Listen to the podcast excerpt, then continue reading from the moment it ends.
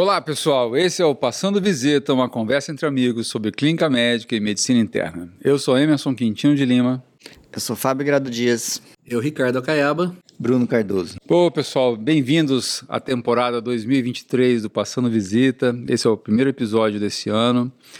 Uh, é uma satisfação ter esses amigos sentados a essa, a essa mesa sempre desfrutando de uma boa conversa, uma boa cerveja, uns bons petiscos aqui na casa do Bruno, tá certo? Esse é um time que eu gosto sempre de estar juntos. Bem-vindos a 2023, feliz ano novo para todos. É isso aí. Feliz ano, feliz novo. ano novo. Ano novo. Caiaba já está cicatrizado. É, ó. Você vê que o nosso time ó, é meio quebrado. Tem né? extensão né? completa. Ó, tá melhorando. O nosso time é meio Quem quebrado, tá? você viu, Emerson? Porque aquele ali operou né, do braço, esse aqui operou da Zérnia. É, tá, tá todo mundo costurado tá aqui. Tá todo mundo costurado. não, esse negócio de quebrado, cara, comigo não. A minha, a minha fase de ficar quebrado e operar já, já se foi. Né? Os dois homens quebrado de bike caída de bike. Não quero operar mais nada, Fábio. Fábio, me conta aí, cara, o que, que você fez entre o Natal e o Ano Novo? Você tirou umas, umas férias, fez uma viagem aí, legal? Eu viajei em dezembro. Pra onde você foi? Pode falar? Pra Cabo de Santo Agostinho. O que, que, você tem, que, que tem de bom lá? Não, eu fiquei basicamente no resort. Tá. Ali pertinho de Recife, né? Então foi basicamente isso que eu fiz. E agora, nesse comecinho de ano, tenho, tenho ido assistir com meu filho a Copa São Paulo. Copa São Paulo, futebol tô meio, Júnior? Tô meio roquinho, inclusive, pra quem me conhece. É, para de xingar o juiz, né? Na frente do então, filho. Então, assim, então, ficar rouco no estádio só o jogo pode ser do isso. Rio Pretinho, né, contra o Palmeiras. Qual foi o resultado? O Palmeiras ganhou, até porque eu, eu sempre eu disse que foi 2x1 um pro Palmeiras, o Rio Preto não poderia ter feito mais gols, senão ia ficar afônico, não ah, ia dar entendi. pra gravar. O Hendrick joga não? Não, o Hendrick já é profissional. Já é pro já, né? Já. Ah, então ele não desce nas categorias pra jogar. Não, não, não desce. Coitado, o cara do Real Madrid não vai descer. não, não vai jogar no Rio Preto. É, não. e nem no Real Madrid. Né? E você, Brunão, o que, que você fez de bom aí? Pode contar pra nós? Posso, eu fiquei recuperando a cirurgia, né? Eu operei no final de dezembro e eu fiquei esse tempo recuperando. Fiquei à toa, mas assim, descansei bastante. E eu li um livro interessante. Eu li um livro sobre a história dos Estados Unidos. Eu li o livro inteirinho, um livro de história. Sério, cara? assim, achei legal. O livro, comecei a ler, foi interessante o livro. Eu li, assim, numa sentada no livro. Ah, oh, Nunca tinha lido um livro de história inteiro. Foi a primeira vez que eu li um livro de história. Deve ser pequeno, né? Porque a história Não, acho que tinha uns 300, quase 400 páginas. Então. Ah, mas, é uma visão, mas é uma é. visão diferente do que a gente não, tem? Não, não. É, não, sim, porque a gente tem pouca história na escola dos Estados Unidos, né? Talvez a Guerra da Secessão, né? Que é a Guerra Civil e tal.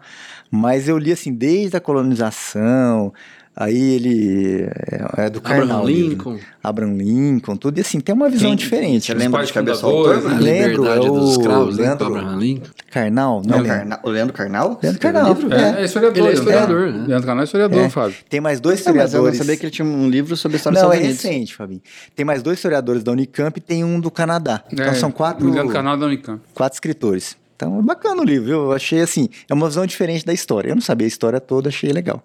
E você, Ricardo, o que, que você inventou, cara? Cara, eu não, eu não, marquei nada para esse fim de ano porque eu não sabia como ia estar o braço, né? Então tá. também fiquei me recuperando, fisioterapia, ainda estou fazendo, não fui liberado ainda para academia. Uhum. Então eu fiquei mais de repouso mesmo. E, e, eu já evitei qualquer coisa de medicina entre o Natal e o Ano Novo, viu, Hermes? Ah, é? ah, o povo mandava artigo e tal, eu falei só depois, só no Ano Novo. deu, deu uma trégua para ficar mais com as crianças, né? Aproveitar, já que não ia viajar. Elas estão em casa de férias, as meninas, então aproveitei é lá. É, eu fui para casa da minha mãe, em Vitória, no Espírito Santo. Tomei uns três dias de chuva no lombo lá. É, depois abriu um sol né? lascado, cara. Ah, é? Aí fui pra. Não deu sorte até, ué. Não, foi bom, Porque cara. Foi, aqui deu, a semana inteira. Deu né? para descansar lá em Vitória, tem umas praias legais em volta. Né, tem uma praia que chama Meaípe, para quem é do Espírito Santo aí, quer ir para lá, recomendo ir para Meaípe, foi um lugar que eu passei a minha infância toda aí nos finais de semana comi uma, uma muqueca. É, afinal de contas, muqueca é, é capixaba. capixaba. É. O resto é peixada. Tá Esse é o lema do Espírito Santo. Eu sabia que muqueca é capixaba, mas o... O resto é peixada. Do, é, em Meaípe, pejorativo do resto eu não é. sabia. então, a muqueca, para quem for no Espírito Santo, recomendo então o restaurante Gaeta ou Cantinho do Curuca. Tá certo lá em Meaípe. Vai comer uma, uma O Emerson boa, tem 50% do, do, do, do, restaurante. Acionista. É jabá, né? cara, é gostoso. Depois, na saideira, você toma uma, come um, uma tortinha de coco lá, típica lá da, do, do restaurante. Oh. Pessoal, vamos falar de medicina um pouco aí? Né? Tem muita coisa né? acontecendo de novo na literatura, tá certo? Em cada uma das nossas áreas principais de atuação, seja na nefrologia, na endócrina, na reumato, na terapia intensiva, na clínica que nos une aqui. E para abrir esse 2023, né, o Ricardo Acaiaba que é nosso mestre dos magos, do exame físico, tá certo? Para quem não conhece, né, vai lá, entra no Google lá, bota lá, mestre dos magos, vocês vão saber qual desenho do mago que eu tô falando. Né? Tá certo? mais novo, da nossa época. É, então é o mestre dos magos eu não aqui. tive isso daí, eu sou mais novo. Caverna do, da, do Caverna do Dragão. Isso aí. Tá certo? Então o, mestre, o nosso mestre dos magos aqui vem com as suas ideias sempre importantes, suas tiradas legais. Ele resolveu trazer um caso para gente que envolve é, muita coisa. Um caso multidisciplinar que já tem um diagnóstico pronto, né, de base, que é um caso de uma paciente lúpica, né? Isso. Né, mas que tem Nossa. certas nuances de tá. atendimento que eu acho que vale a pena a gente reforçar aqui, né, Ricardo? Ô, ô Bruninho, eu não conheço o caso, mas já tô até com medo. O caso da Caiaba, que já vem com o diagnóstico já dado. Então, quer dizer, não é chegar ao diagnóstico, deve ter uma outra problemática envolvida. Acho que, não, acho que é bom que o Acaiaba, além da, da, de todas as, as, qualidades, ele é versátil. Né? Hoje ele vai bater escanteio e vai cabecear. Ele não. passa o caso e diz que não vou não, vocês vão ver, vocês então, vão ver. Não, não, fica quieto hoje, vamos escutar e aprender mais, não né? Foge não, que é, o, o, problema maior é com vocês. Eu só sei que é lúpico, porque ele falou para mim antes do episódio, mas o resto eu não confesso que eu não sei absolutamente nada. Então, lá, totalmente cru. Vamos lá, Ricardo. Vamos lá. Ó, então é uma, é uma mulher, né, que ela tem 48 anos, daqui da região, e ela acompanha já com a Reumato desde 2005 né? então mais de 10 anos acompanhando, mas ela tinha um quadro frustro, que ela tinha algumas aftas orais de repetição, é, tinha uma fotossensibilidade. E quando tinha essa fotossensibilidade, era, fazia um racho malar. Então, é, é, só que de laboratorial, ela tinha um fã positivo e não preenchia, é, não tinha outros autoanticorpos, não tinha outros acometimentos, então era um quadro cutâneo mucoso, né? é, e leve, e esse fã. Então, quando tem pouco quadro assim, antes da gente com medo de pôr a carroça na frente dos bois, né? De rotular. De rotular, ah, é lupus e ponto. E depois ela aparece com um quadro, por exemplo, pode ser um BC, pode ser uma outra coisa, é, uma outra doença autoimune sistêmica. É, então a gente rotula como doença indiferenciada do colágeno. Né? Então deixa um, um diagnóstico mais amplo. Então ela veio acompanhando assim na literatura, a gente tem dados que mais da metade desses pacientes, com o tempo, evolui para lupus. Então é a doença mais frequente de começar com um quadro leve assim e depois evoluir. Mas no caso aqui, ela desde 2005 veio acompanhando e continuou com esse diagnóstico de doença indiferenciada do colágeno. Ela tinha um pouco de olho e boca seca, com um jogo em secundário, mas não tinha anti-RO, anti-lá, nada assim. Ah, só interrompendo um pouquinho, Ricardo, nesse, nesse diagnóstico que é, é um diagnóstico, é um, uma síndrome, né? Doença indiferenciada Isso. do colágeno. É.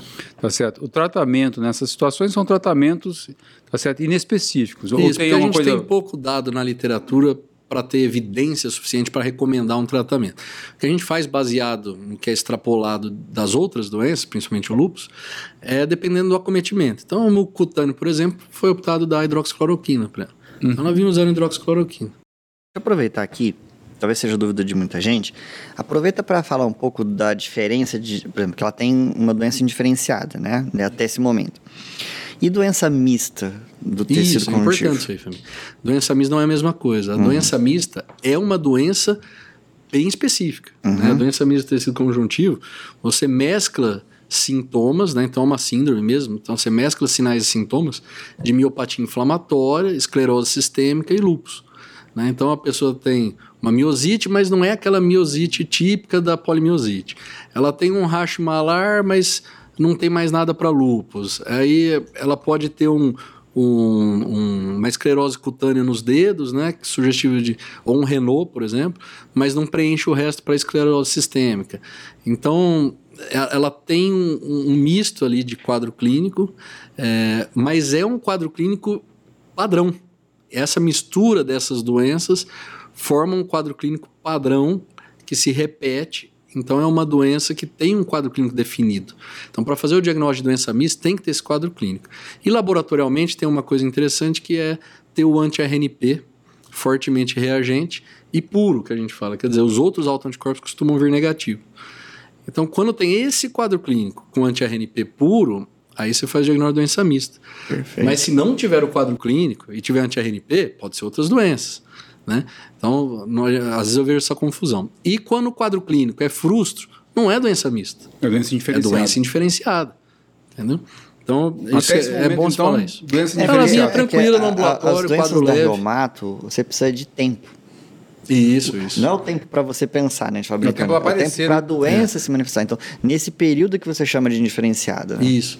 É, e uma boa parte se mantém. Você Uhum. começa a dar cloroquina tal, vai segurando e não evolui para mais nada. Mas mais da metade costuma Evolui evoluir para lúpus, né? é a doença mais frequente. E, e bom, então ela vinha com um quadro leve, acompanhando, tranquilo. Né? É, o Fabinho falou bem cedo, a gente vai dando um tempo, né? E, e é interessante porque quem é novo fica ansioso, né? Mas o que, que nós vamos fazer? Que nós Vai vamos fechar o quê, né? É, e a gente na Reumato, os primeiros anos que você acaba a residência, a- a- o principal treino que eu falo pro, pro residente que acabou assim é paciência. Você tem que se controlar para não tentar rotular antes, fazer um diagnóstico precoce errado, né? Então, porque é difícil quando você sai do hospital universitário, fica sozinho no seu consultório e não consegue fazer o diagnóstico, né? Você fica ansioso. Mas a gente vai aprendendo que tem que ter paciência. Bom, então ela veio por mais de 10 anos, assim. Né? Então poderia nunca evoluir para nada, né? Já há bastante tempo.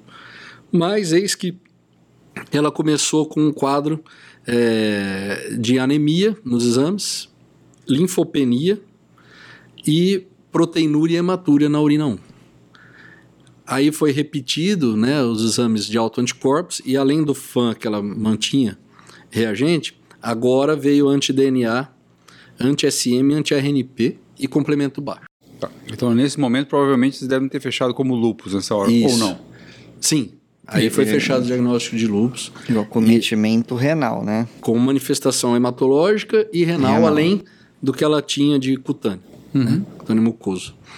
Isso É. em consulta ambulatorial. Consulta ambulatorial. Qual era o quadro clínico nesse momento que ela tem essa Não, evolução laboratorial? Foi exame de rotina, que viu a hematúria, a alteração no hemograma. O paciente é assintomático. a paciente, então. a queixa era a mesma, né? Só lesão de pele, Eu fotossensibilidade. vou fazer outro parênteses aqui então. Posso? Pode? Essa paciente acompanhando em regime ambulatorial, que, tipo de exames ela tem que periodicamente fazer, cara? Excelente. Fiz isso hoje no consultório. Meu- Uma paciente com fã, queria, o que, que eu faço para ver se eu tenho lúpus? Hemograma e urina. Geralmente o resto tem sintoma. Então, se ela tem uma artrite, ela vai ter dor, né? ela vai ter serosite, geralmente tem incômodo, você, você vai auscultar, né? É, então, geralmente as outras manifestações, pele, você vai ver. Então, tem sintoma. O que às vezes não dá sintoma é exatamente linfopenia, plaquetopenia ou uma proteinúria mais leve, que às vezes não é uma nefrótica que aí vai evoluir com o sintoma, mas às vezes no início não vai ter. Então, do quadro. fundamental é hemograma e urina. Ô, Bruninho, você tá quietinho aí, cara? Não, tô prestando atenção, Não, cara, eu tô- também, cara. Tô prestando atenção aqui, Não, não, falando, eu só queria- um pouco, mas assim, o meu negócio é jogar a bola pra, um, pouco- um pouco para cada lado aqui, né? Assim, dá uma relembrada, Bruno, assim, isso é importante, né? Urina 1, Bruno, você como nefrologista de formação, né, o que, que você contribui para a urina 1 nesse paciente de consultório, eventualmente, que tem lupus? O que, que pode acontecer, Bruno? Acho interessante o que o que a Cabinha falou em relação à hematúria, que nem sempre é macroscópica, então a gente tem que pedir o exame de urina, né?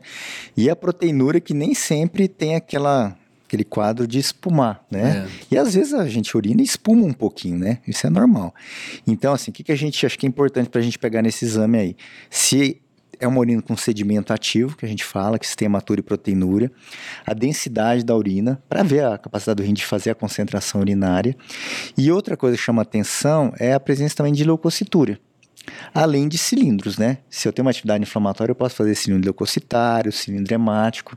Então são coisas que a gente, né, que chama atenção. Sabe como é que os antigos chamavam isso, Bruno? Não. Sed- sedimento telescopado. Telescopado. Telescopado, que tem todas as alterações, tá certo, no- do exame de urina. Hematúria, proteinúria, suja, é leucocitúria, cilindrúria, então chamavam isso de urina Telescopado. telescopada. né? Que é importante. Na próxima eu- visita com o Dr. José Paulo Tipo, você fala isso. é Ele o tá de férias, mestre, tá de de férias, férias. ele volta. Quando você Tá fala, esse é o mestre dos magos mesmo, né? É, aí você fala aí tudo. que a urina está telescopada. Ô, Ricardo, vamos em frente. Então, é, é, anemia. Ô, ô, ô, ô, Linfopenia Emerson, Emerson, leve, anemia leve. Tá. Ô, ô Cabinha, você falou que você está pedindo, então, por exemplo, a paciente voltou com hemograma e urina 1. O, o anti-DNA você pediu por conta da alteração. Isso, isso. Aí foi feito depois. Foi depois. É, bom, aí a gente fechou esse diagnóstico de lúpus com nefrite lúpica, mas um quadro leve de nefrite lúpica. Não tinha hipertensão, creatina normal, é, não tinha clínica, né? Preocupasse. É, então foi ambulatorialmente é, pedido depois. A ideia sempre, mesmo com quadro leve, se precisar é biopsiar no rim. Mas a gente sabe dos riscos, né? O nefrologista não gosta tanto assim, sair furando. Mas é, aí a gente tem que considerar. De repente, para tratar o quadro hematológico, eu vou dar um pouco de corticoide e tal, resolve o quadro renal e eu não preciso biopsiar. Então, geralmente a gente tolera um pouco, né? Então, é, nesse momento foi optado com os exames para fazer, iniciar corticoide. Foi feito 60 miligramas e, é, né, aproximadamente 1 miligrama por quilo. E, e, e optado por aguardar para repetir os exames em um mês. Para É, ver se se é um- persistia a proteinúria ou aumentava. É, isso é se importante, é importante só, Ricardo, não sei se o contexto, na medicina como ela é, né? Vida É, real. sim. Se você tinha a quantificação da proteinúria, que é uma coisa que é- vai ser importante realizar, tá certo? E se for uma proteinúria não nefrótica, ou uma proteinúria de meio grama e tal, em urina de 24 horas, ou uma relação proteína-creatina menor que meio, tá certo? Talvez realmente não, não, não precise biopsiar num primeiro momento e opte por tratar as manifestações extrarrenais, principalmente a parte hematológica, porque a gente pode até comentar aqui das formas de manifestação do lúpus no rim, mas em algumas situações só o corticoide né, vai, vai resolver mesmo, né? Às vezes a gente pode falar da classificação né, histológica da nefrite lúpica, para quem quiser lembrar. É, porque, é, O- é, assim, a gente que não é, eu não sou nefro, não sou reumato, mas a gente vê essa classificação, eu queria saber na prática qual a diferença de se classificar. Na, na Sociedade Internacional de Nefrologia né, e de Patologia Renal, eh, fizeram uma classificação em 2003. Né? Então, é importante a gente classificar, porque dependendo da classificação pode variar o tratamento, que, é- que tem a ver com a repercussão clínica também, né, que a gente espera dessas alterações. Porém, nem sempre tem uma boa correlação entre a clínica e, a, e o histopatológico. Por isso que o ideal seria sempre biopsiar, para você saber exatamente o que, que você está mexendo. Então, é, E é por isso, Fábio, só fazendo um parênteses aqui, que os reumatologistas, tá certo? eles não mandam mais para o nefrologista esses casos. E sabe para quem que eles mandam? Pra quem? Para o radiologista. radiologia intervencionista. Rádio intervenção. Ah, Entendeu? Então, assim, então não vai mais para o nefrologista, vamos para o radiologista, para biopsiar, Bruno. É, aqui no serviço a gente tem radiologia intervencionista para fazer guiado por tombo. Isso. Né? Mas antigamente a gente tinha que o NEF para fazer guiado por ultrassom, né? Isso, eu ainda faço, a gente ainda faz guiado por ultrassom, é um método tem super vários seguro. serviços que fazem, né? Tá certo, mas é uma, é uma brincadeira aqui, porque. E é verdade, pessoal, porque cada um tá- tem o seu limite de competência, né? E de expertise. Se eu tenho um bom reumatologista que se sente capacitado em tratar nefrite lúpica, por que não? Eu, apesar de ser nefrologista e, e atuar dessa forma, né? Se a pessoa tem limite de competência e sabe resolver, que resolva. Sim. Né? E, a- e às vezes adianta até para o paciente do que ele ir no NEF para depois ver a biópsia. Então, às vezes agiliza, né? Principalmente quando está internado. A né? gente estava falando do- das classificações, Ricardo. Você Isso. lembra aí? É, então, é, quando a gente pega uma classificação 1, é a mesangial mínima, a classe 2 é mesangial proliferativa, então são duas mesangiais, né? Uma mínima, que é alteração discreta. Não tem nada, né? É. Não tem nada. Antigamente era, era zero, era é, sem- normal. sem, né? Não alteração, existe. mas não existe. É, então a 1 é a mesangial mínima, que o paciente tem pouca alteração, geralmente você não vai focar o tratamento Uhum. nisso. A mesangial proliferativa, aí você já tem que ter uma atenção maior, mas geralmente responde bem com corticoide. Só o corticoide resolve. É. Então, a primeira coisa, independente de ser um ou dois, é tranquilo. Certo. Né? É prognóstico bom. Aí é classe 3 e 4 que complica mais. Proliferativa A- focal ou proliferativa a- proliferativa difusa? difusa. Então, a difusa tem um envolvimento maior de, de glomérulos, só que as duas têm um prognóstico mais complicado e, é- e o tratamento é parecido. É, às vezes, dependendo, uma classe 3 aí, você tem menos de 50% dos glomérulos acometidos, ainda dá para segurar com corticoide só, Mas classe 4, como periferia difusa, a gente vai precisar, Fábio, de uma imunossupressão um pouco mais, mais pesada. E classe 5, que a gente chama de membranosa, né, Ricardo? Isso. Tá? Que aí muda alguns detalhes A da resposta a alguns imunossupressores, né? Né? Então, só para ter uma ideia. Então, o ideal é a gente, que eu falei de biopsiar, para a gente ter essa classificação, para a gente falar, por exemplo, nesse caso. Eu não anotei aqui Emerson, a proteinúria quantificada, foi quantificada, mas como não era o foco discutir Da isso, discussão é, hoje. Eu não trouxe, mas é, na urina 1 eram duas cruzes, então Tá. pode ser uma, uma Sim, mas eu vou chutar aí, razoável. não ter, talvez Mas um não grama, um grama de proteinúria. É, Talvez. e ela não tinha clínica, não né, tinha nefrótica, não então, tinha demo. talvez não fosse nefrótica mesmo. Então, então foi optado por, por só corticoide. Então, veja bem, a classificação clínica, assim, copiando a histológica, foi de classe 1 ou 2 ali, né? Uhum, perfeito. Uma- um acometimento leve. Mas é, o tratamento foi optado é, semelhante ao que se faria com, essa, com esse resultado na biópsia. Mas é importante fazer, porque às vezes é o início de um classe 3, classe 4, e aí você ainda não manifestou toda a clínica dele, né? E pode começar a ter um quadro mais grave depois. Então, Ricardo, só recapitulando para os nossos ouvintes aqui, então é uma paciente de 52 anos, feminina, que começa com um quadro de doença indiferenciada do colágeno, depois de 10 anos faz-se um diagnóstico de lúpus, de acordo com autoanticorpos e alterações no hemograma e no sedimento urinário. E agora nós queremos saber, Ricardo, por que, que você trouxe esse caso aqui, cara? Pois Quando é. Já contou tudo o caso, né? Como nada é tão simples, né? O Fabinho já tinha adivinhado. É, Nunca do caiaba, né? Mas... Cabinha. Então, essa paciente com diagnóstico recente, então, de, de lúpus, com uma atividade lúpica ainda, né, em tratamento, com imunossupressão de 60 mg por dia de prednisona. Que é muito corticóide, por sinal. É, é imunossupressão mesmo. 20 dias depois, começou a ter febre. A ferida de 38 e 39 graus.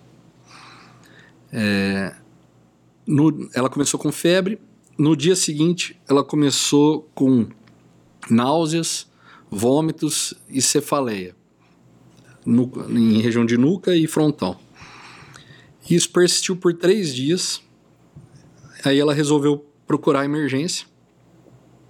Procurou a, a UPA primeiro e foi encaminhada para o nosso serviço de emergência por conta de estar com diagnóstico de lúpus recente aí, né? Vamos fazer um negócio aqui, pessoal. Antes de examinar doente e tal, sim, vamos pensar em coisas simples, tá certo? Que podem responder essas queixas do, do paciente. Coisas simples. Então, assim, fazendo raciocínio muito rápido aqui, Ricardo. Febre, lúpus, menos de um mês com 60 miligramas de corticoide, para mim é infecção. Ponto. Tá certo? Não vou nem raciocinar demais, tá certo? A primeira coisa que eu ia pensar é infecção. Outra coisa é que a febre chegou a 39. Pois é. Geralmente febre do lúpus é uma febri, febrícula, né? Febrícula. Abaixo de 38. É, mas a gente já 38,5. está com 60 miligramas de corticoide. e Se fosse do e é- lúpus, é um ia sintoma cortar que geralmente responde rápido a a corticoide. corticoide. Então, assim, para mim, exatamente. rapidamente aqui já pode ser infecção. Tem outra coisa aqui, aí você vem com dor de, dor de ali, epigástrica, uma dor de cabeça, Náusea, vômito e cefaleia. náusea, vômito e cefaleia. Tá certo? Eu quero pensar aqui. Tem doença gastrointestinal fo- focada pelo corticoide? Tem gastrite lá, que tom- não tomou omeprazol, mas geralmente está protegido que vocês dão É, ela prote- ela inibidor de tava, bomba assim. de prótons, tá certo? Agora, náusea, vômito e, e cefaleia, cara, será que essa doente está imunossuprimida a ponto de ter uma meningite por algum agente infeccioso enrolado? Tá certo? Então, a nossa coisa aqui, bate pronto, só se o doente liga no consultório e fala que está desse jeito, a primeira coisa que eu vou pensar é a seguinte, meu, vai para vai emergência, que eu quero te ver. Até porque, né, Emerson, se você pensar num outro foco, concordo plenamente com o Emerson. Bem simplista é isso, é um paciente está imunossuprimida. Se fosse atividade da doença, é, assim, puxa, ela começar a piorar a manifestação da Exato, doença num exato. cenário em que ela está imunossuprimida. Exato. É, agora, o que me preocupa dessa cefaleia é porque, assim, você falou muito bem, um foco meníngeo, um foco encefálico. Agora, seios da face, por exemplo, que é mais prevalente até. Isso. Uma, uma sinusite. Agora, em corticoterapia... E assim, abrupto, né? a, a sintomatologia é mais complicada de aparecer. Você falou de abrupto, né? Porque assim, se a gente fosse trilhar por um caminho diferente, por exemplo, a queixa principal é duração, que, a faz admitir, a, pre- é, imagino que seja a febre. É. Porque se você fosse pela cefaleia, né? Essa é uma cefaleia quando a gente fala com alguns sinais de alarme. Uns flags aí, né? Porque que a gente fala assim, nos sinais de alarme clássicos. Ela tem 52 anos, não é, Caiado? 52. Então, por exemplo, ela não tem cefaleia. Não é uma paciente que, re- que tem um registro médico de que tem alguma causa, uma cefaleia primária. Ela não tem intencional, não tem migrânia como o Bruno tem, não tem salvas, trigeminal, não tem nada disso. A- o início dela, você falou de abrupto. Você sabe, por curiosidade, Bruno, quando você fala assim, cefaleia abrupta como red flag, quanto tempo, o que é abrupto em termos de tempo? Não, não sei, tempo, não sei. Fernando. Tipo 5, 10? Não sei. Um minuto. Um minuto. O pessoal fala o seguinte, que aquela cefaleia que atinge o pico em menos de um minuto. Ah, sim. Como se fosse uma pedrada Entendi. que você tomou. Tipo, se a pessoa fala assim, não, essa minha cefaleia começou e foi rápido, doutor, foi abrupta. Em quanto tempo o máximo, começou o máximo que ela atingiu? Então a gente fala que abrupta é um minuto. Isso é Certo? interessante, vamos falar isso. É, Que pra isso, pensar em HSA, por isso, isso que eu ia exemplo, falar. né? Isso é importante para HSA. Então, assim, agora... Que pode, inclusive, dar febre. Exato. Agora, então, se ela não tem mudança de característica, ela nunca teve. O início dela não é abrupto, é recente, vamos dizer Isso. assim. É, exatamente. Certo? Não tem sinais neurológicos, que aí teria que usar físico. Guarda É. essa informação. Sinais neurológicos focais, que é um outro sinal de alerta para cefaleia. Só a gente aproveitar e falar um pouquinho de cefaleia sala de emergência, né? Isso. É, idade de início, mais de 50 anos. É um sinal para a gente ficar associado. E sintomas sistêmicos. Ela tem principalmente aqui febre. É. E uma outra coisa semiológica, às vezes o pessoal esquece de perguntar em sala de emergência, então isso é pré-exame físico, é se piora com decúbito. Porque as cefaleias que pioram em decúbito dorsal, né, tem que ficar alerta, porque em decúbito dorsal diminui a drenagem venosa do nervoso central. Então, aqueles pacientes que têm hipertensão intracraniana pioram quando deitam. Ao contrário, o que acontece é que as pessoas que pioram quando levantam, igual na cefaleia pós-hack, que é diminuição de pressão licórica, né? É. Assim, tem muita coisa que a gente for abordar em relação à cefaleia em, com lupus, né? E tem outros diagnósticos menos comuns, né? É- Trombose de seio venoso, tá certo? Então é uma coisa que pode é acontecer. importante também. Vasculite, vasculite cerebral associada ao lupus, assim, mas tem muita coisa. Mas não Isso me é que parece, Bruno, pelo jeito que o Ricardo está contando aqui, que ela tivesse tantos sintomas assim antes, né, Bruno? É, mas sabe o que eu acho que é interessante? Que a gente, na nefro, a gente acaba lidando com paciente imunossuprimido bastante, né? Transplantados. Né? Sim. Uma coisa assim que eu aprendi, que eu acho que é uma- um recado legal para o pessoal, é assim, quando o paciente é imunossuprimido, ou transplantado, ou por outro motivo, a gente tem que considerar todas as queixas do paciente. A gente não pode...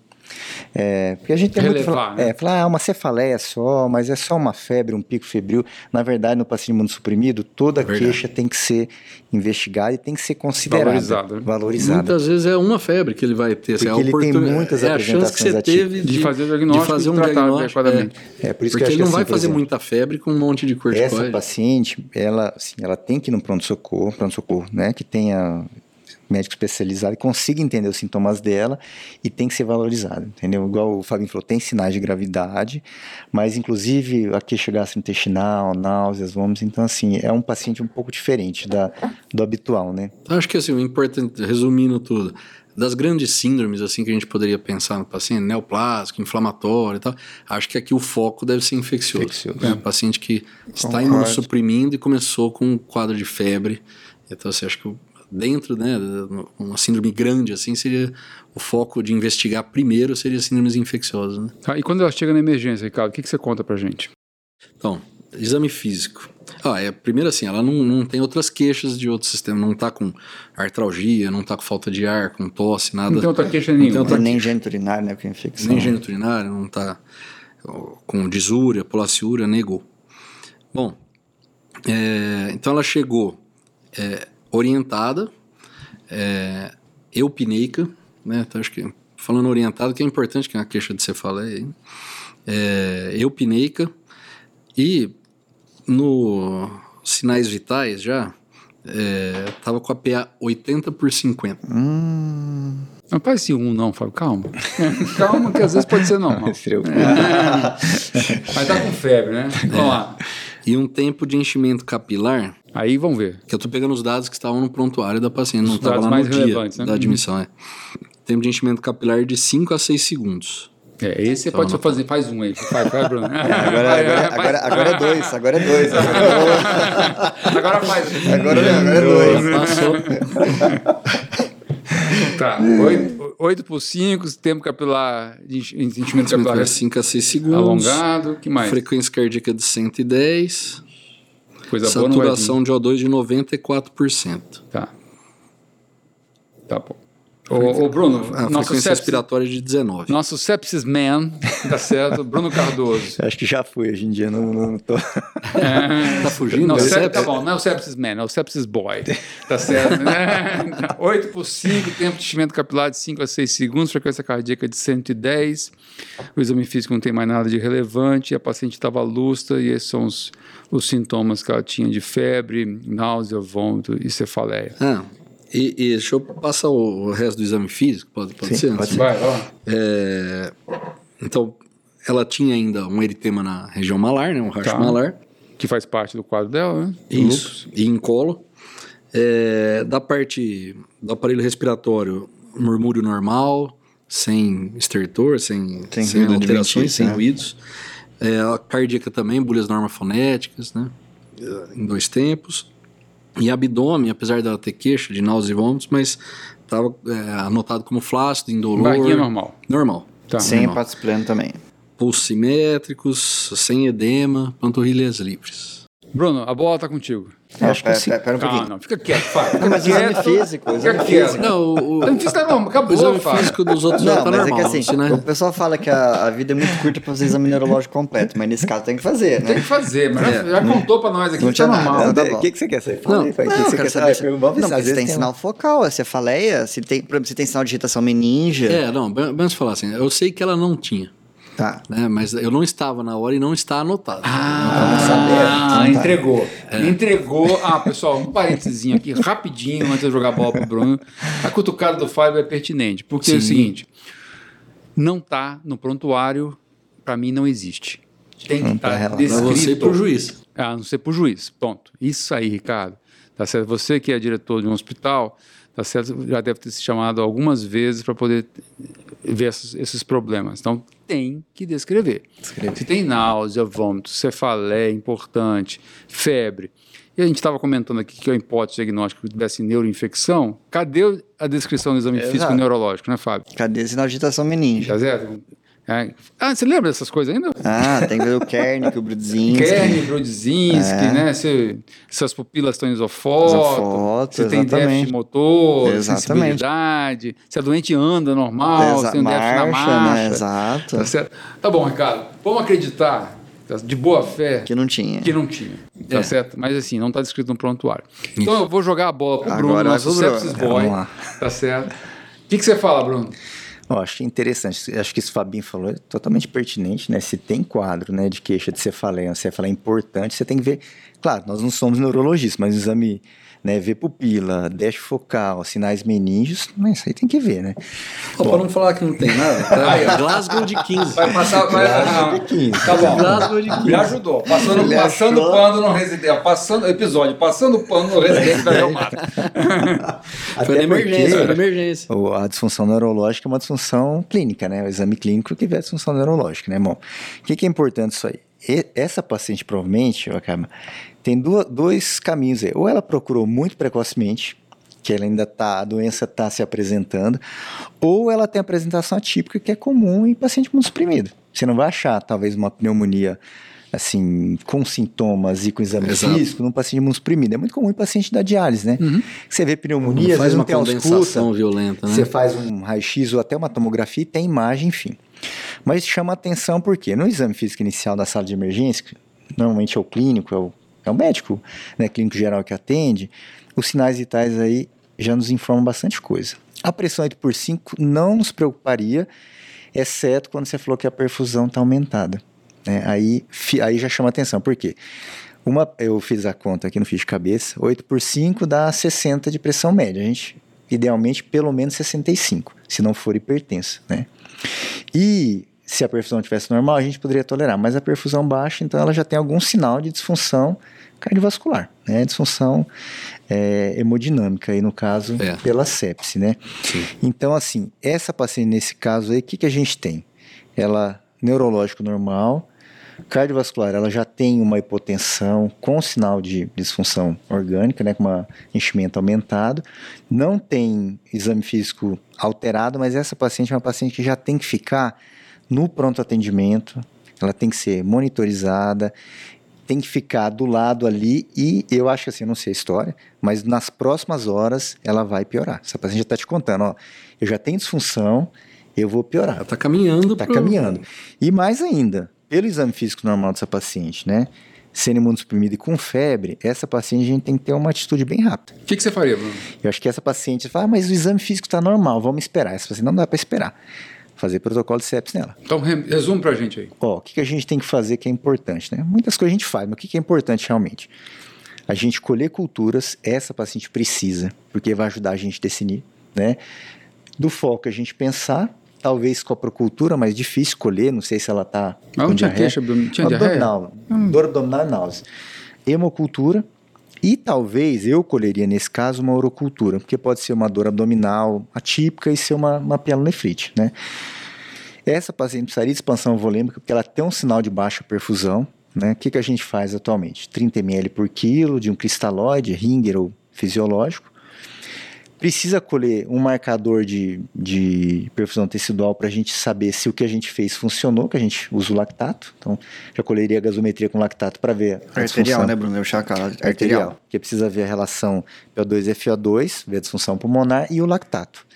E eu já iniciaria antibiótico para ela, cabia. Mesmo não sabendo o que é, eu iniciaria antibiótico de amplo espectro. Eu, né, no seu caso, começaria ou com antibiótico que pegasse urina e gastrointestinal, ou que pegasse até gastrointestinal, urina e sistema nervoso central. Sabe o que eu faria, Bruno? Sinceramente, além Sim. do que você falou, que está faltando aqui, vamos acreditar que o exame físico está normal, mas como tem náusea, vômito, cefaleia, está faltando um fundo de olho, tá certo? Eu faria tomilico. E daria ceftriaxona, é. dose dobrada, até sair o líquido.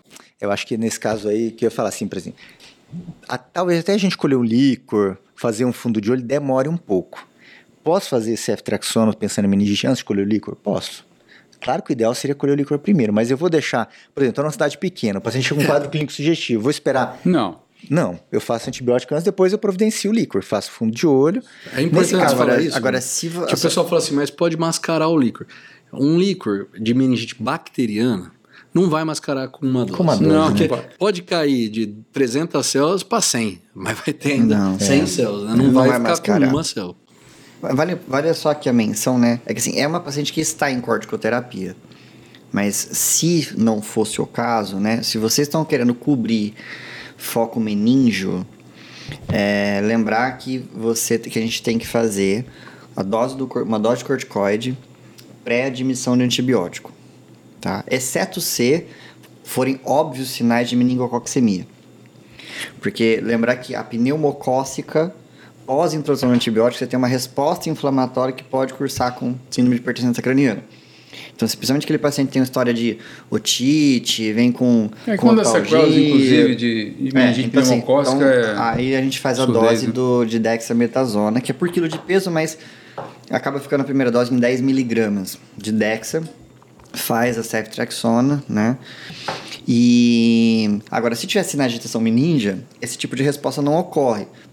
A gente usa corticoide em meningococcemia, normalmente é hidrocortisona, se o, naqueles pacientes que tem aquele choque refratário, que é aquela síndrome de Waterhouse-Friedrichsen. Tá? Só para fazer uma menção aqui, né? O. Banjou agora, hein? É, você viu? Você viu? Ah, repete assim. Repete aí, Fábio. Waterhouse Friedrichsen. É aquele treco que dá insuficiência suprarrenal. Exato. Né? Tem aquela adrenalite hemorrágica né, da meningococcemia. O... Também aqui, né, falar aproveitar, né, coleta de líquor, às vezes o pessoal fala assim, tem que esperar tomografia para colher líquor, e em caso de suspeita de meningite, não precisa. Não precisa. A síndrome de hipertensão intracraniana das meningites, ela não é compartimentalizada. Então não há o risco de herniação. Você espera a tomografia, você pede imagem numa suspeita de meningite, TC de crânio, por exemplo, quando houver algum sinal de, de alarme para alguns diagnósticos diferenciais da meningite como você falou, trombose de seio, é. massa, assim, por exemplo, déficit focal numa meningite, você tem que esperar a tomografia. certo? Rebaixamento do nível de consciência em paciente suspeito de meningite, tem que esperar a tomografia. Crise convulsiva em paciente suspeito de meningite, tem que esperar a tomografia.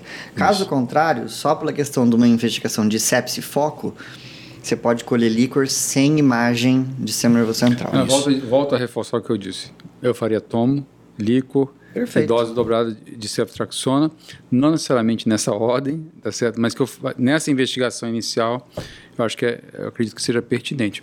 Mas, o Ricardo, tá certo? É só, só uma coisa para jogar uma, Uma pimentinha aí? Não, uma, uma, uma pá de terra em cima de HSA, né? Assim, ela estava tendo febre, que já não é tão comum, mas pode ter. É, mas a- ela estava hipotensa, né? Assim, geralmente a HSA Se ela tivesse potência chega HSA, mais tava morta, cara. hipertensa. Quando chega nessa fase, uma HSA já Já era. Tá mais pra sentar orientada, conversando. É, né? tipo, fazendo uma trilha de Cushing, né? Com bradicardia, inclusive. Ricardo, acho que agora a Isso. gente precisa ir. Agora, o que, que você tem de exame laboratorial dela? Tá certo? Aqui, assim, da chegada da emergência, porque agora nós precisamos. É, Acho que o manejo inicial foi feito, Manejo né? inicial, Agora precisa o Bruno investigar. já o- fez, já até escolheu o O, o, o antibiótico. Bruninho ressuscitou a Tá? paciente, colheu as culturas dentro de uma hora, tudo isso dentro de uma hora. Ele está Ó, o resultado dos exames. E colhemos o lactato É dela. que hoje eu tô bonzinho com os residentes. É, vou falar, eles fizeram o Ringer, 2 litros, e, e iniciaram com noradrenalina, Olha. né? Porque não, não tava Não teve respondendo resposta, bem. né? E Se- depois, se, se, valor- se tivesse o lactato aí, Bruninho, podia falar que é choque séptico. É. depois de duas Mas, horas... é, né? Só precisa do lactato pra, porque agora tem Por, eu defini- lactato. por né? definição, né? Ah, sim. Depois de duas horas eles desligaram a nora e a PA tava 113 por 59. Expandiu Dá uma um média de pouquinho de droga 75. vasoativa. Beleza. ó, o protocolo de sepsis deu certo aqui, né? Eu acho que ela vai ficar hipotensa de novo. Tirou muito rápido? Eu- Não, não sei se tirou muito rápido. Não melhora tão rápido assim, né? Ou não precisava de droga, né, Bruno? Ou não precisava. vamos, vamos falar a verdade. Não, aqui, mas né, deu galera? certo, deu Foi certo. mais importante que deu Mas Mas é, certo. me- é melhor eles darem do que não dar. É igual né? aquela história. Ó, paciente tô faz uma diálise, não precisaria ter dialisado. Não, não é bem assim. Eu aprendi, já tomei muita bronca por causa disso. Já, quem será, hein? Não sei quem fui, né? Se Geral, fez é, uma diálise só, então não precisava, né? Então, Você tá colando no, no celular, meu? Tô com os exames aqui. Então pô. conta aí, cara. É digital, é digital. A história foi, no- foi Troca, papelão. troca o óculos aí, meu. Ó, é... que exame, que exame? Não, manda o que você tem aí logo, cara. Ah, Então hemograma, vai. gasometria, Então vamos começar no hemograma, que é o lactato. que eu sempre gosto. Ó, hemograma HB 9.6. Tá. Ah, eu tinha até esquecido da síndrome lembro que anêmica ela- dela. Que ela tinha anemia, né? Já tinha um pouquinho de anemia. Não é anemia 10 padrão, pouco, não é padrão hemolítico, Tá, tipo da, nove- da do lúpus atividade. Não. Não. Então, VCM de 93. Depois, já que você comentou, só pra gente Leucócito, ficar tranquilo, hein? tinha um reticlócito normal também. Tá bom. Leucócito, 5.050. 5.050 para quem está tomando 60 miligramas de corticoide, tá estranho. E tá Só infectado, que lembra- supostamente, né? Ah, assim, eu ia esperar uns 14 mil, assim. Eu tô chutando aqui um valor, mas veio 5, eu tô, achei estranho. Tem Mas- diferencial, cara? Mas lembra que ela tinha uma linfopenia. É, Ah, Ricardo, pode ter linfopenia E- que quiser, cara, mas tomando 60 miligramas de É, corticoide, tô- tem que aumentar esse, leu, esse Assim, a gente, a leucócito, gente esperaria a- mais às também, Vezes, tô a gente, só pra gente Às vezes a gente pode pegar um cenário de, leu, de neutropenia, infecção bacteriana nos gram negativos. Isso, isso, Fábio. Eu tô jogando a bola pra você engolir. tá certo? bem pensado. Então, Os gram negativos, eles podem dar... Bem pensado. assim, entendeu? Com diferencial 92% de segmentado. Tá. Então, predomínio segmentado, mas ainda assim vai Tinha dar linfo- 4 mil e pouco. É, plaqueta tinha linfopenia. Plaqueta 191. Ah, normal. Normal. Então, o que chama a atenção nesse hemograma para mim é uma anemia e, particularmente, uma, Anemia normal, um, normal. um- leucócitos normais na vigência de Uma 60 linfopenia, miligramas de né, prédio. E a linfopenia, que estava É, 5% e, só. e, e essa anemia também exclui aqui um pós-diagnóstico. Vai a gente- dar- Na nossa região, que a gente tem que pensar numa... Por exemplo, o dengue, por exemplo, que pode dar cefaleia, náusea, vômito abdominal, né? Boa Tipo, assim, se Muito não- bem lembrado. Ah, a plaqueta tá normal. É, então assim, então tipo dengue, no, Não, aqui, mas é aqui, aqui na a nossa passou, região passou bate Passou batido. hipótese, é, não dá pra, pra excluir. Bem lembrado, dengue. Mas E, e, e é, o Hermes falou, ah, a plaqueta tá normal, mas nem Não sempre vazão dela. nessa fase inicial a plaqueta cai. É. Às vezes ela vai cair depois do quinto, sexto dia, né? Ou à noite ela cai, né? é, mas, mas é tipo assim, Não, assim, não, ou, mas ou ela- na evolução é, da mas, doença mas ela não cai. tá concentrada, por exemplo. É, isso. O HT não subiu. Hemograma, que mais? Então, hemograma. Vamos pegar o agaso. pH, bicarbonato. pH 745, PO2 88 Em ar ambiente, Gabi? em ar ambiente.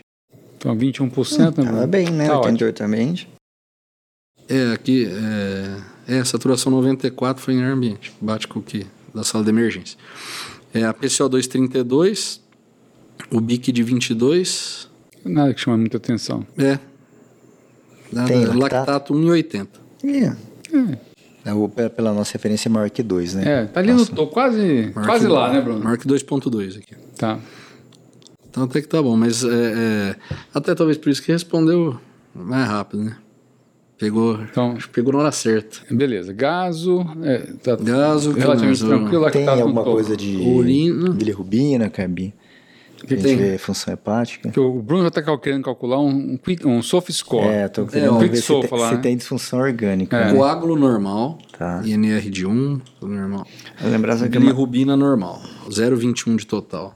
Tá. Baixinho. na Já- já deu, né, Bruno, a gente usa plaqueta, né? É, plaqueta que é já deu para calcular né? o sofa já, né, Bruno?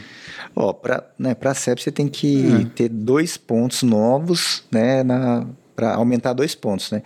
A gente entendendo que ela estava em, em, em zero, né, que ela não tinha disfunção, de usar noradrenalina, se não me engano, são três pontos. Então, Três ela, pontos. ela já, ela já ganhou. Ela já fecha. Na hora acima sete- de 0... Precisa dar uma relembrada, mas acho que na hora acima de 0,1 Acho que é isso. já é três pontos no, no sofa ela já, já. entraria como, Tá como certo? Ó, então presta atenção. Três pontos no sofa, no cardiovascular.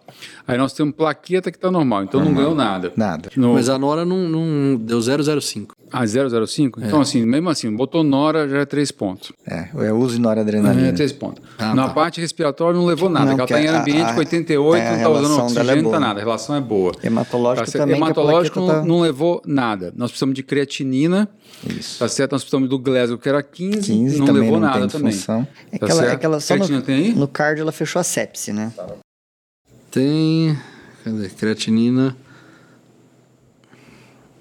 1,44. É, 52 anos, 1,4 de creatinina. Mas né? ela tinha uma prévia, não é? Pra ela fazer acompanhamento. Era normal. Eu não sei, eu não anotei aqui a prévia. Fabinho. Tá, Vou ficar 1,44 como- não é normal. Isso então, era assim, importante para comparar Tá a certo. porcentagem, né? Eu precisava relembrar aqui, mas tem alteração. Ó, só para confirmar, tô abrindo o. Mas era, era, se não me o engano, era sofa aqui. 0,9. Você abriu o e Bruno? No- Noradrenalina menor ou igual a 0,1, 3. Três pontos, isso aí. Maior que 0,1, 4 pontos. Isso. Então é isso. Ainda Então, lembra de cabeça, ela- Eu não sei de cabeça, né? Eu consulto toda vez. Tá. É É isso. porque eu acho que eu lembro você fal- falando no comecinho que era Eu não anotei, 09. mas acho que era 0,9. É. Então ela tem Era uma ilha que- ali também. Então, assim, tem injúria Tem. renal aguda aí. Então, Tem. Tá? Ô, Ricardo, então vamos lá. Hemograma você já falou. Você falou uma creatina de 1,4. Você contou da gaso, que não tinha grandes alterações. O lactato no topo do normal, quase, que era 1,8.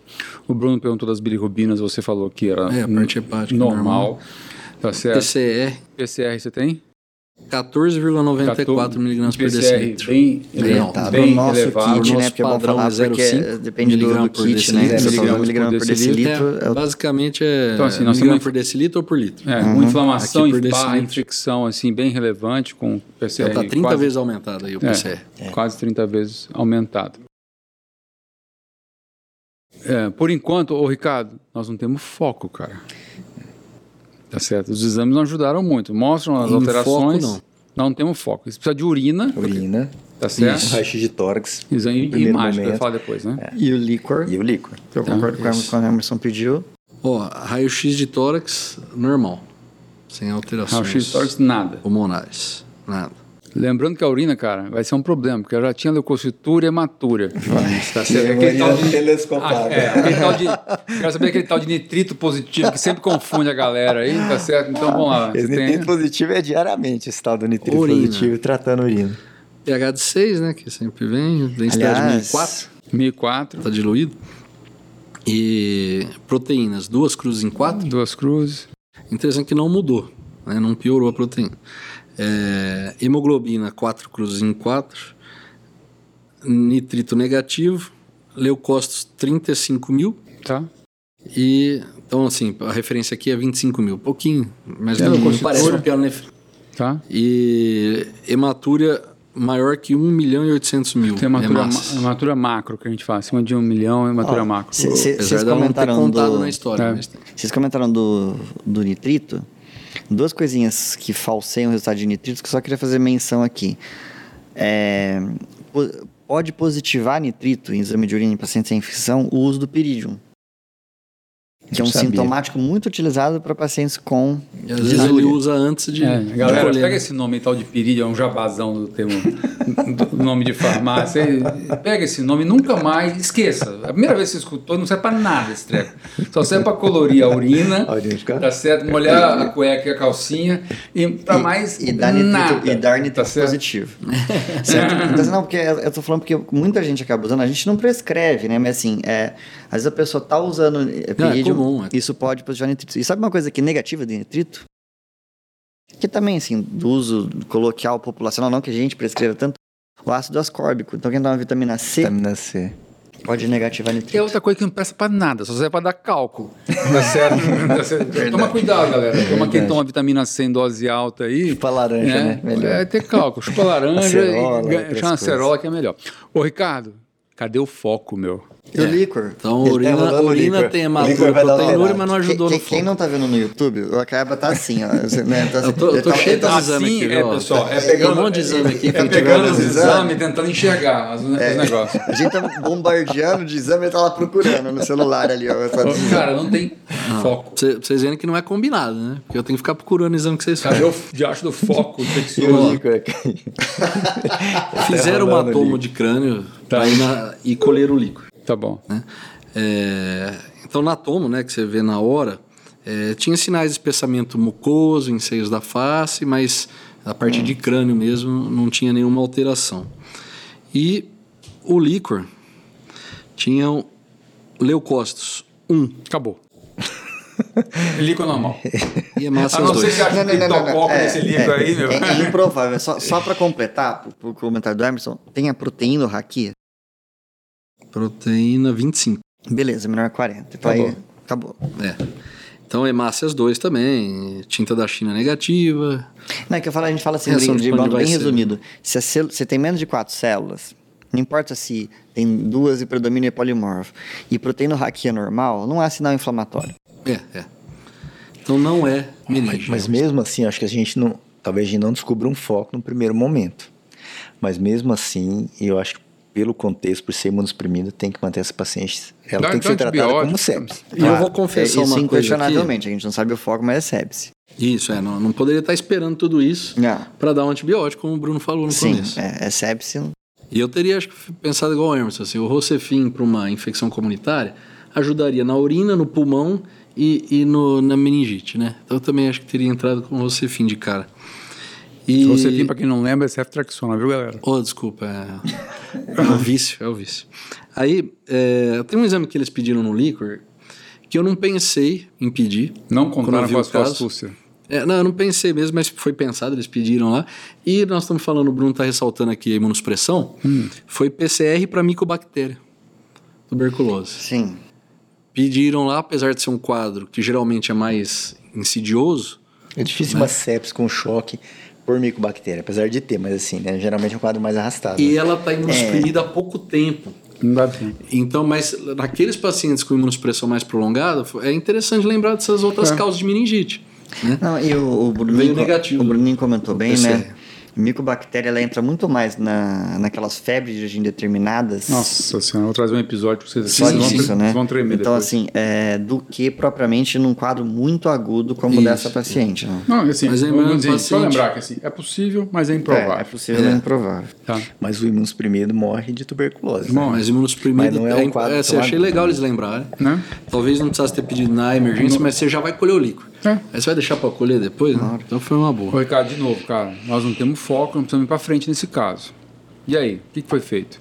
Bom, Qual foi o desfecho? no protocolo de sepsis foram colhidas hemocultura, urocultura e tá esperando, tá esperando. Isso leva Três dias. três dias. Pelo menos, né? Dependendo do, do lugar. Você sabe assim, eu não sei o que vai sair dessa hemocultura, se é que vai sair alguma coisa, mas eu lembro, Bruno, você era o gestor do protocolo de sepsis do hospital. né? E você lembra de cabeça o percentual de sepsis que tem hemocultura Ah, eu positiva? queria fazer um comentário. Fala. Então, é pequeno, assim, do hospital, se eu não me engano, era em torno de 30... É, não chega a 30%. É isso aí, Bruno. Que acho que 20 bate a pra 30%. literatura, É. né? mais ou menos Isso eu tenho aí, um né? dado, eu tenho um dado que eu li recentemente. Eu vi um dado americano que se você colheu a cultura pré a primeira dose de antibiótico, você consegue próximo de 34, 36%. É mais se você entendi. faz o antibiótico primeiro, isso cai para menos de 20. Tá, então vamos botar aí para ficar em Porque o nível casa. sérico do antibiótico, estou falando que é diferente de da gente estar falando do líquor, por exemplo. O nível sérico do antibiótico no sangue, né, no plasma, vai subir rápido, né, que você está fazendo EV. Então a positividade da hemocultura vai cair. Tá, mas vamos botar aí para ficar nem lá nem cá uns 30%, mais ou 30, menos. 40. Uns 30, Ok. Uns 30% aí de hemocultura positiva. Tá. No, eu acho ra- der- relativamente razoável, né? sorte, porque assim, porque você vai ter que ter bacteremia importante, manifestação sistêmica importante, bactéria rodando no organismo. 30% não é pouco. Eu acho que é, é bem razoável. É, é, tem que E colher, né? Tem, por isso que eu graves, tem que colher. Você tem, que- tem que colher. Tem que colher. o- a- Eu acho que hemo. tem que colher pelo benefício que, Que ela é pode quando trazer. ele dá positivo. Isso. Para te guiar, Pra te resolver, guiar. resolve sua vida. Né? Na, na UTI lá vai resolver Nesse, sua vida. nesse caso aqui, é, por enquanto, a gente. O que talvez salve a. Perdão, eu bati aqui. O que talvez salve seja uma hemocultura positiva, que vai Positivo. mudar tudo. Vai mudar tudo. Assim, e outra coisa, Bruno, tem uns trecos meio complicados aí, cara, que cresce. Por exemplo, eu tive um doente recentemente, que era uma sepsis clara, deu um antibiótico empírico, eu não vou lembrar como que era, e cresceu salmonelose, salmonela, SP. Eu não esperava que fosse crescer. Não é comum, né? Não é comum. É, não é comum, Provavelmente é não tinha um quadro clínico muito razoável e cresceu salmonela. Tem outro doente outro dia na diálise, cara, que cresceu uma bactéria que eu tive que, juro por Deus, que eu tive que botar no PubMed para poder saber aquela bactéria. Que eu nunca tinha lido aquele, aquela bactéria. Então, às vezes cresce uns trecos meio, meio diferentes aí nas Então eu acho que hemoculturas. vale a pena pelo benefício que te traz. Quando... Agora, não dá para você colher e ficar contando com ela. Não. Porque a maioria vai vir negativa. É. Então você tem que se virar sem ela. Mas se vier positiva, ajuda muito e não custa colher. Assim, não é um exame caro, não é um exame sofisticado. Mas assim, de novo, né?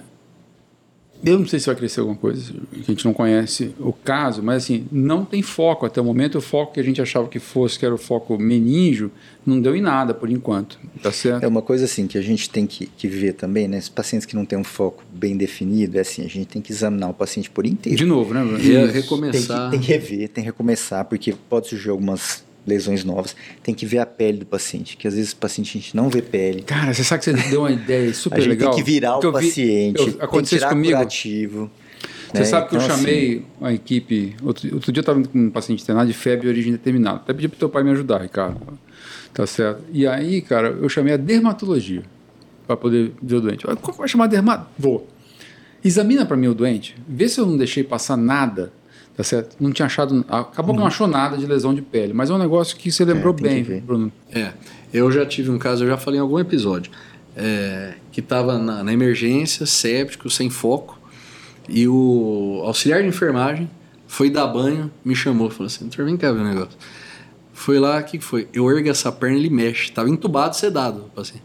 Ergo- Aí eu fui examinar o joelho, o joelhão inchado, É. porque era uma artrite séptica, o paciente era morador de rua, né, subnutrido, e com artrite séptica, séptico.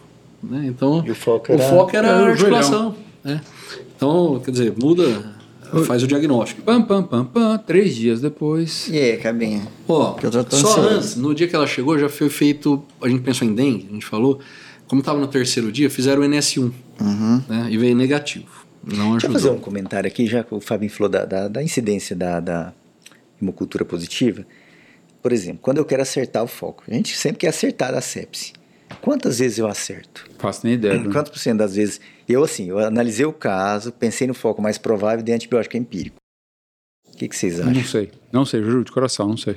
Essa eu também não sei. Vou jogar a moeda pra cima, 50%. Não, menos. Menos? Menos? Menos 50. 30? Em torno de 30% das vezes. É pior que jogar a moedinha pra cima. É pior, porque assim, tem assim, poucos trabalhos. Eu vi um trabalho no Rio Grande do Sul, um trabalho de, de um grupo de farmacêutico lá, que eles conseguiram assim, eles fizeram um trabalho para medir. E mesmo quando assim, né, o, o, o protocolo é bem feito, muitas vezes eu não acerto o foco de primeira. Isso é importante, porque se você errar o tiro inicial, paciente estiver muito grave, talvez você não consiga depois correr atrás, né? A doença né, tem resposta inflamatória, enfim. Mas é importante porque esse paciente tem que reavaliar, uma, esse paciente principalmente, uma resposta 24, 48 horas. Não melhorou ou piorou, talvez a gente tenha que mudar bem, o antibiótico. Bem lembrado disso. Porque muitas vezes a gente fala, não, espera, o antibiótico tem que ter 72 horas. Né? Isso se você estiver tratando adequadamente, né? Mas é. às vezes você está errando o tiro. Bom, então, dois dias, três dias depois. Não, antes de falar em bocultura, não, gente, eu tô ansioso, calma aí. Não, não, não. Três dias tem, tem roteiro, mas não tem roteiro. A gente volta aqui daqui três dias. Como Aguarde. é que ele evoluiu nesses dias aí? Precisou voltar na noradrenalina? Ele evoluiu bem? Como não, é que foi? Não, evoluiu bem. É. Evoluiu bem. Estava com ceftriaxona. Ficou afebril? Ah, uma coisa interessante, antes da sair a cultura até foi feito o eco. A gente não, não, lembrou de endocardite, porque tinha náusea, vômito, é, cefaleia. É quadro... Não era um quadro, mas procurando foco é uma coisa também. Não, não, mas, mas aí, mas aí, Ed, aí eu vou fazer, eu concordo plenamente com o Bruno. Se você pensar numa endocardite, um quadro super, história curtíssima. Furou a válvula. Exato. E cadê, e cadê, o sintoma de congestão pulmonar? É, de ausculta, né? A não ser que você pegasse uma câmara de é, tricúspide, por exemplo, mas não é usuário de droga injetável.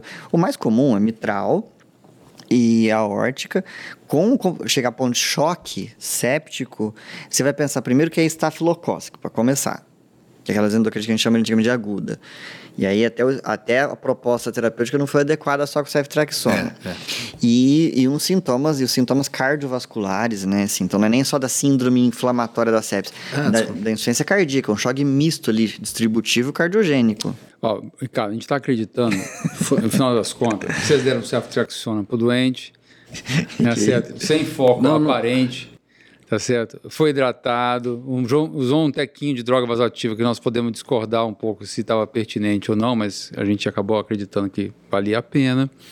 Tá certo? E a doente evoluiu relativamente bem, pelo que você está comentando. É. E a gente está louco para saber, depois desse é. comentário nosso aqui, que o Bruno deve estar tá colando ali. Ele tá me deu alguma coisa para ler, eu tô lendo. Não, eu mostrei, eu, mostrei para ele, cara. Eu não quis te interromper. Mas eu mostrei para ele só que ele perguntou do, da evolução do antibiótico. Na verdade, foi Tazocin. Foi, tá, foi piperacilina com Tazobactam. Tazobactam. Eu tô puxando a orelha dele aqui toda hora, você tá percebendo, né? Ele tá... Tá certo. Ah, oh, oh, Ricardo, eu, eu não prescrevo o genérico desse. Ah, então tá bom. Cresceu não, mas... alguma coisa na emo? E ela evoluiu bem mesmo, né? E, então, aí a emo. Primeira amostra. Primeira amostra. É muito detalhe, né? É, positiva. É. Positiva pra quê, cara? Salmonella SPP. Salmonella SPP? Ah, cara. Eu acho que você viu esse paciente. Não, não vi. Cara. não vi. Eu, não, eu tô comentando um caso. Não, o cara tava falando um caso que eu não, não tinha sintoma. Salmonelose. Segunda amostra, porque fala, sei lá, estranho, né? O que, que né? significa salmonela SPP? Não dá pra identificar qual dá, salmonela que é? Dá, mas é complicado. É, é, é liberado é porque, antes de porque, tipagem. Na, na verdade porque... seria a salmonela entérica, né? Sorotipo TIF, né? TIF, que é o clássico da febre tifoide, é. mas tem paratifo A, paratifo B, é. tem outros sorotipos que podem Pô, dar por isso que, salmonelose. Por isso que hoje na literatura internacional você nem mais fala tanto febre tifoide, você fala febre entérica, né? Isso, porque a, a, porta de entrada, né, a contaminação é, é pelo é trato gastrointestinal. É, porque o paratif e o TIF, né, assim, ah, um é mais é água, outro é mais alimento, né, tem um... Depois eu conto para vocês e como tem, é que o meu paciente ganhou salmonelose. E, tem um, e pode ter colonização de árvore biliar, hum, isso hum. pode ficar até demorar. Você trata, depois recidiva, porque fica uhum. bactéria na árvore biliar. Então, a primeira amostra, salmonela. Segunda amostra de hemocultura, salmonela. Puxa. Urocultura, salmonela. Isso é raro. Isso é incomum. Entendeu? A gente fez uma série aí... de salmonela. Não, Fábio, mas, mas, por exemplo, deixa, deixa eu... septicêmica, cara. Não, não, sim, claro. Os casos de febre entérica são gravíssimos.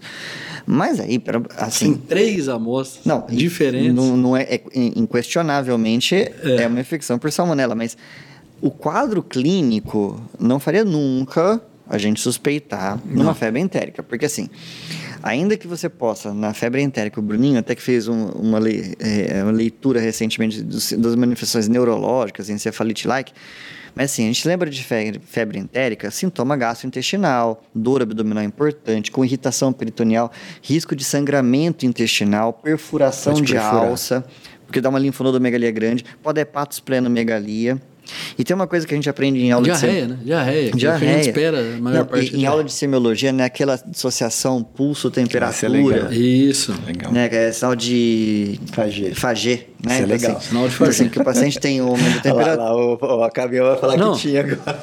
Anotaram aqui um dia na evolução isso. Sinal de Fagê?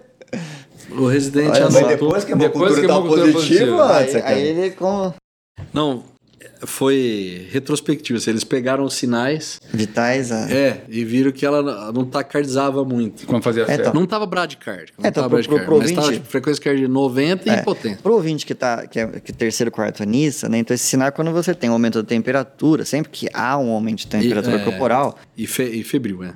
você espera um aumento da frequência cardíaca. Então, esse, essa, esse sinal é uma dissociação pulso-temperatura, que é classicamente descrito nos pacientes com Que febre ela, que ela entérica. teve alguns picos febris nos primeiros dias, internado, e foram pegar a frequência cardíaca não tinha subido. No mesmo então, momento.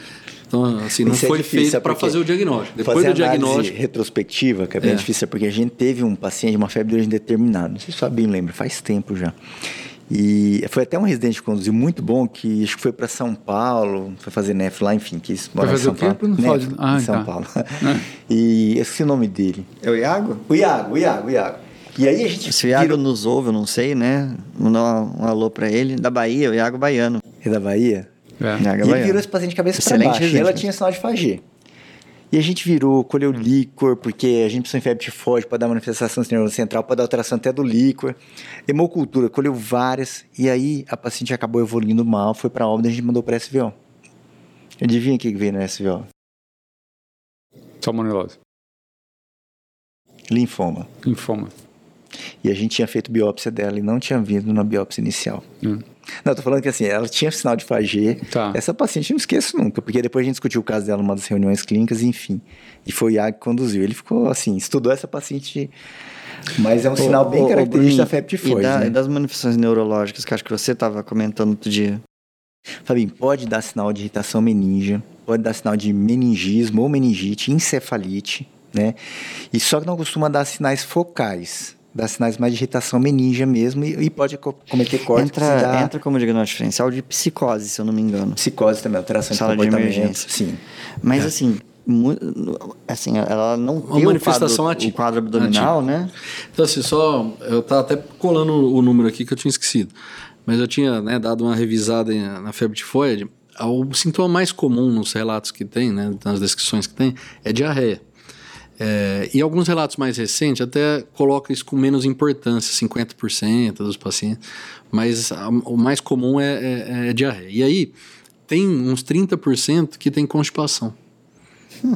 E ela não, ela tem constipação, mas ela tinha uma constipação crônica, né? Então não mudou muito o hábito intestinal dela, mas ela chegou com constipação, já fazia uns dias que não, não evacuava. É que, você vê, Então assim, a gente fica com essa ideia de que é uma infecção de porta gastrointestinal, que a gente espera um- uma diarreia ou um quadro gastrointestinal mais Um importante. paciente que eu tratei recentemente, ele tinha diarreia, fez uma trombose venosa profunda.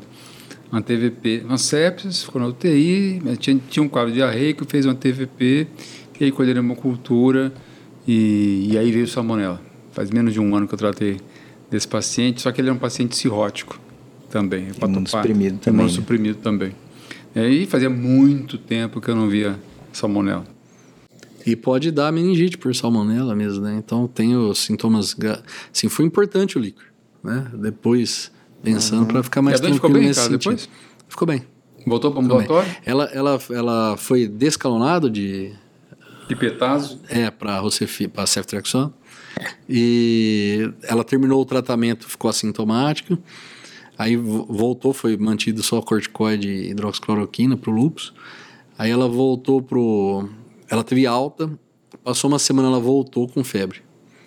Aí é, reintroduziram o ceftriaxona, fez mais um ciclo. Aí ela ficou assintomática de vez e, e a, Que se eu- pode se recidivar, já né, tem um cara? mês Pode. mais ou menos, ela, ela tem doente que fica portador crônico, E é então o os que eu negócios falei. bem congelados. pode ter colonização de árvore biliar. E aí a penetração de antibiótico não é tão boa. Então, às vezes, você tem até que mudar o antibiótico para isso. E fazer um tratamento mais crônico. Mas, por enquanto, como ela respondeu bem, assim, porque ela voltou, já fez uma dose, parou. Então aí fez mais sete dias de ceftriaxona, ela ficou bem, foi embora. Isso tem um mês e pouco, assim. Foi recente agora? É, recente. Poxa. Quase Caso- recente. Ó, aprendi um monte, hein, Ricardo, com esse caso seu aí. Primeiro porque a gente falou um raciocínio bem simplista no início, achou que pudesse ser neuroinfecção e a gente caiu do cavalo. Ah, a gente Tá fundo mas sabia tinha- que não ia ser, né? não, mas, não, assim, né? mas só Não para é poder fazer um raciocínio é o sim- certinho. assim, mais Pensar. simples, né? Porque tudo. E a maior parte dos casos não são tão complicados, né? Tá certo? Mesmo sendo.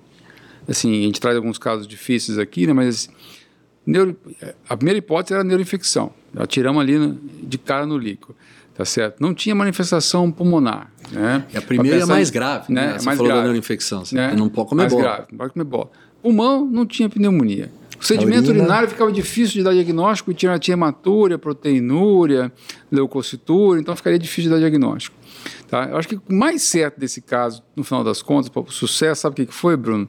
Além da expansão, protocolo de sepsis, que é bem pertinente, foi dar antibiótico empírico para essa doente que, como você falou... Acertou o tiro. Acertou o tiro. Acertou o tiro nas Fez primeiras diferença 48 na vida horas, fez dela, a né? diferença É. no, no desfecho. Depois nós demos a sorte de, de isolar a bactéria depois, que era uma Não. salmonela. Né? Ô, Ricardo, eu- você tem mais algum detalhe nesse caso que você Não, não. compartilhar conosco? Não, do caso não. Não? Eu ia fazer um comentário aqui, é, e por coincidência o Bruno falou da história americana. Eu, eu li no, no Instagram uma frase que, que eu, eu tinha acabado de, de estudar esse caso. Eu falei, é verdade. É uma frase do Abraham Lincoln. Eu falei, eu vou levar pro Bruninho. Não sei se o Bruninho tem outra Não, frase já aí. não tem não, vai ser sua frase. Ó, dê-me seis horas para cortar uma árvore e eu vou gastar as quatro primeiras afiando o machado. É, boa. Nossa, Nossa, que frase cara. boa. Abraham Lincoln. Você já, você já é o pulso das frases, frases da Olha. cabine. Ah, mano. Por que, que Não, eu pensei bacana. nisso? Porque é o que o Emerson falou.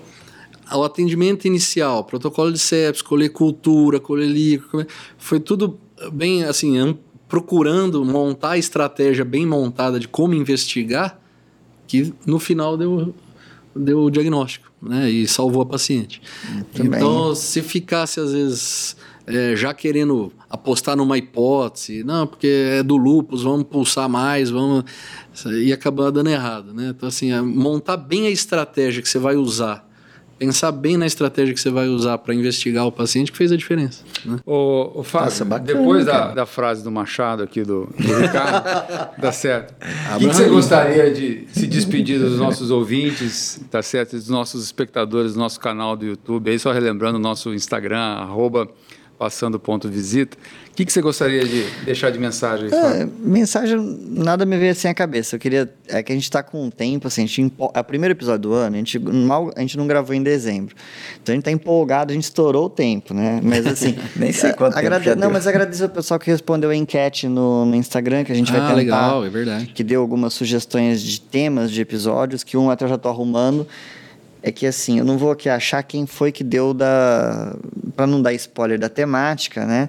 Então, assim, a gente vai tentar seguir algumas das solicitações que o pessoal. Então, continuem nos sugerindo É, novos legal. temas que a gente, quem sabe, Boa, o seu boa, será Fábio. escolhido.